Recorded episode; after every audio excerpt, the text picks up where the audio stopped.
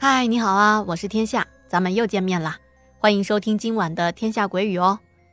今天要给大家介绍一下咱们家的老听友雪饼，哈 哈，接下来啊，您可以大饱耳福了。雪饼可是给咱们分享了好几个故事呢，嗯，我估计啊，又要分大概两到三天或者三到四天才能说得完这些故事吧。啊，那在这里啊，谢谢雪饼。然后他在给给我发信息的时候呢，也是一大段一大段的，每一大段呢都是一个故事。打了这么多的字，真的是辛苦雪饼了。雪饼刚加上我微信的时候，他就问我：“哎，我有几个真实的灵异事件，能播吗？能播吗？”我一看这三个字啊，能播吗？这是不是意味着？雪饼要跟我说的这些故事，处在能播和不能播之间。我就跟他说：“那你先说说看嘛，毕竟这些故事都是要在平台上播放的，有些规则啊，我们必须遵循。”然后他发过来，我一看，哎呦，我的天哪，有一些确实是不能播的，咱啊就挑能播的讲吧。至于那些很劲爆的不能在节目播出的内容呢？咱们可以在咱们家的群里聊天和讨论。好了，那马上就开始我们今天的故事。这第一件事情啊，是雪饼在当兵的时候遇到的。他说：“我是零七年参军的，当时隶属于某军区某集团军的炮兵团，连队在江苏无锡，属于野战部队。”我们每年都要到安徽的三界深山老林里进行野营特助，大概是两到三个月的时间。而我遇到的这一件无法解答的事情呢，发生在零八年。哎，零八年呢是不平凡的一年，比如发生了五幺二汶川大地震，而且这一年啊，台湾那边总是在做一些小动作，可能老百姓都感受不到。但是我们团作为对台应急作战的第一梯队，所以我们了解这些情况。嗯，我印象很深刻啊，当时部队纪律方面啊是抓得很严格的，不让用手机和电脑，而且那时候我刚入伍不久，我们天天都要上政治课啦，上法制教育。这有一天晚上啊，我们正在营区的多功能厅看视频上课。当我正在聚精会神的看着投影幕，我突然就听到了一阵狗吠声，有好几只军犬一起狂吠，叫声很是凄惨，而且此起彼伏的叫个不停，叫了大概是有个三四分钟才停了下来。过了大概是十来分钟吧，连队的值班员忽然就气喘吁吁的跑过来找连长。他趴在连长的耳朵旁说了好一阵，我们看到连长的脸色那叫一个变颜变色，接着就跟着值班员走了。我和值班员的关系比较好，等值班员回到寝室，我就问他发生什么事情。他看了看周围的战友，没吭声。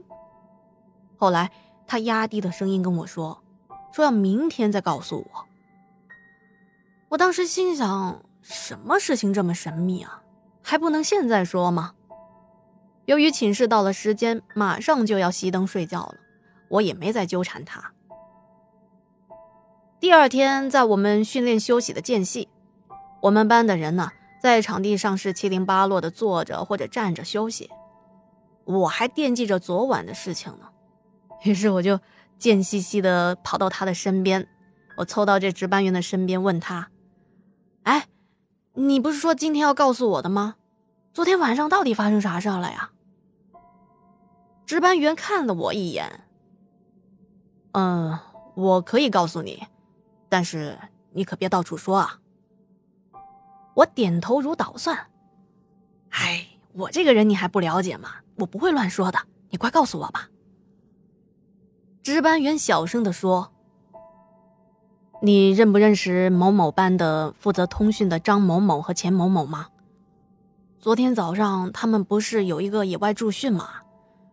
他俩在架设电话线的时候，经过了个废弃的变压器，被高压电给电死了。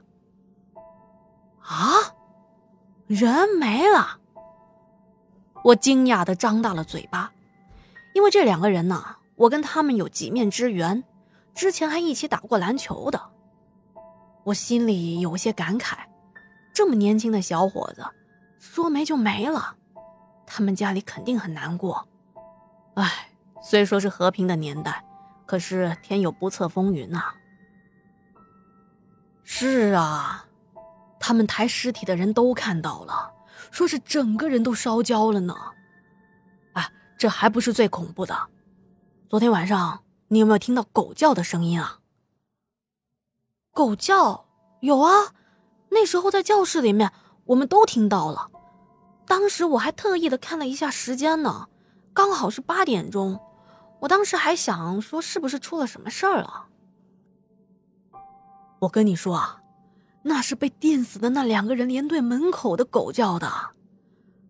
而且狗叫完之后，昨晚我不是值班吗？我接到了江苏无锡连队的留守人员的电话。说有事情要报告，这件事情我告诉你啊，吓死你！哎呀，兄弟，你别娘们唧唧的好不好？快说吧。原来啊，无锡驻点那边打电话说，昨晚刚过八点，他们那边包库就出现怪事了。包库就是我们放行李的房间。一开始啊，是空无一人的包库的灯。突然全部亮了起来。突然亮灯，又是晚上，肯定是要去查看一下的。那边的值班员拉着文书就跑过去看，结果他们去了之后，打开了库门，发现两个鞋行包整整齐齐的摆在地上。当时他们还在想是谁在恶作剧呢？不仅是把房间的灯都给打开了，怎么还把货架上的行李给拿了下来呢？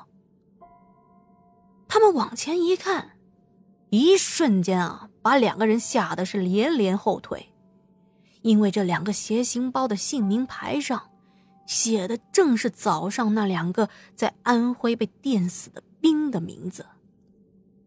而当天上午，他们已经接到两位士兵牺牲的消息了，所以才会被吓得不轻的。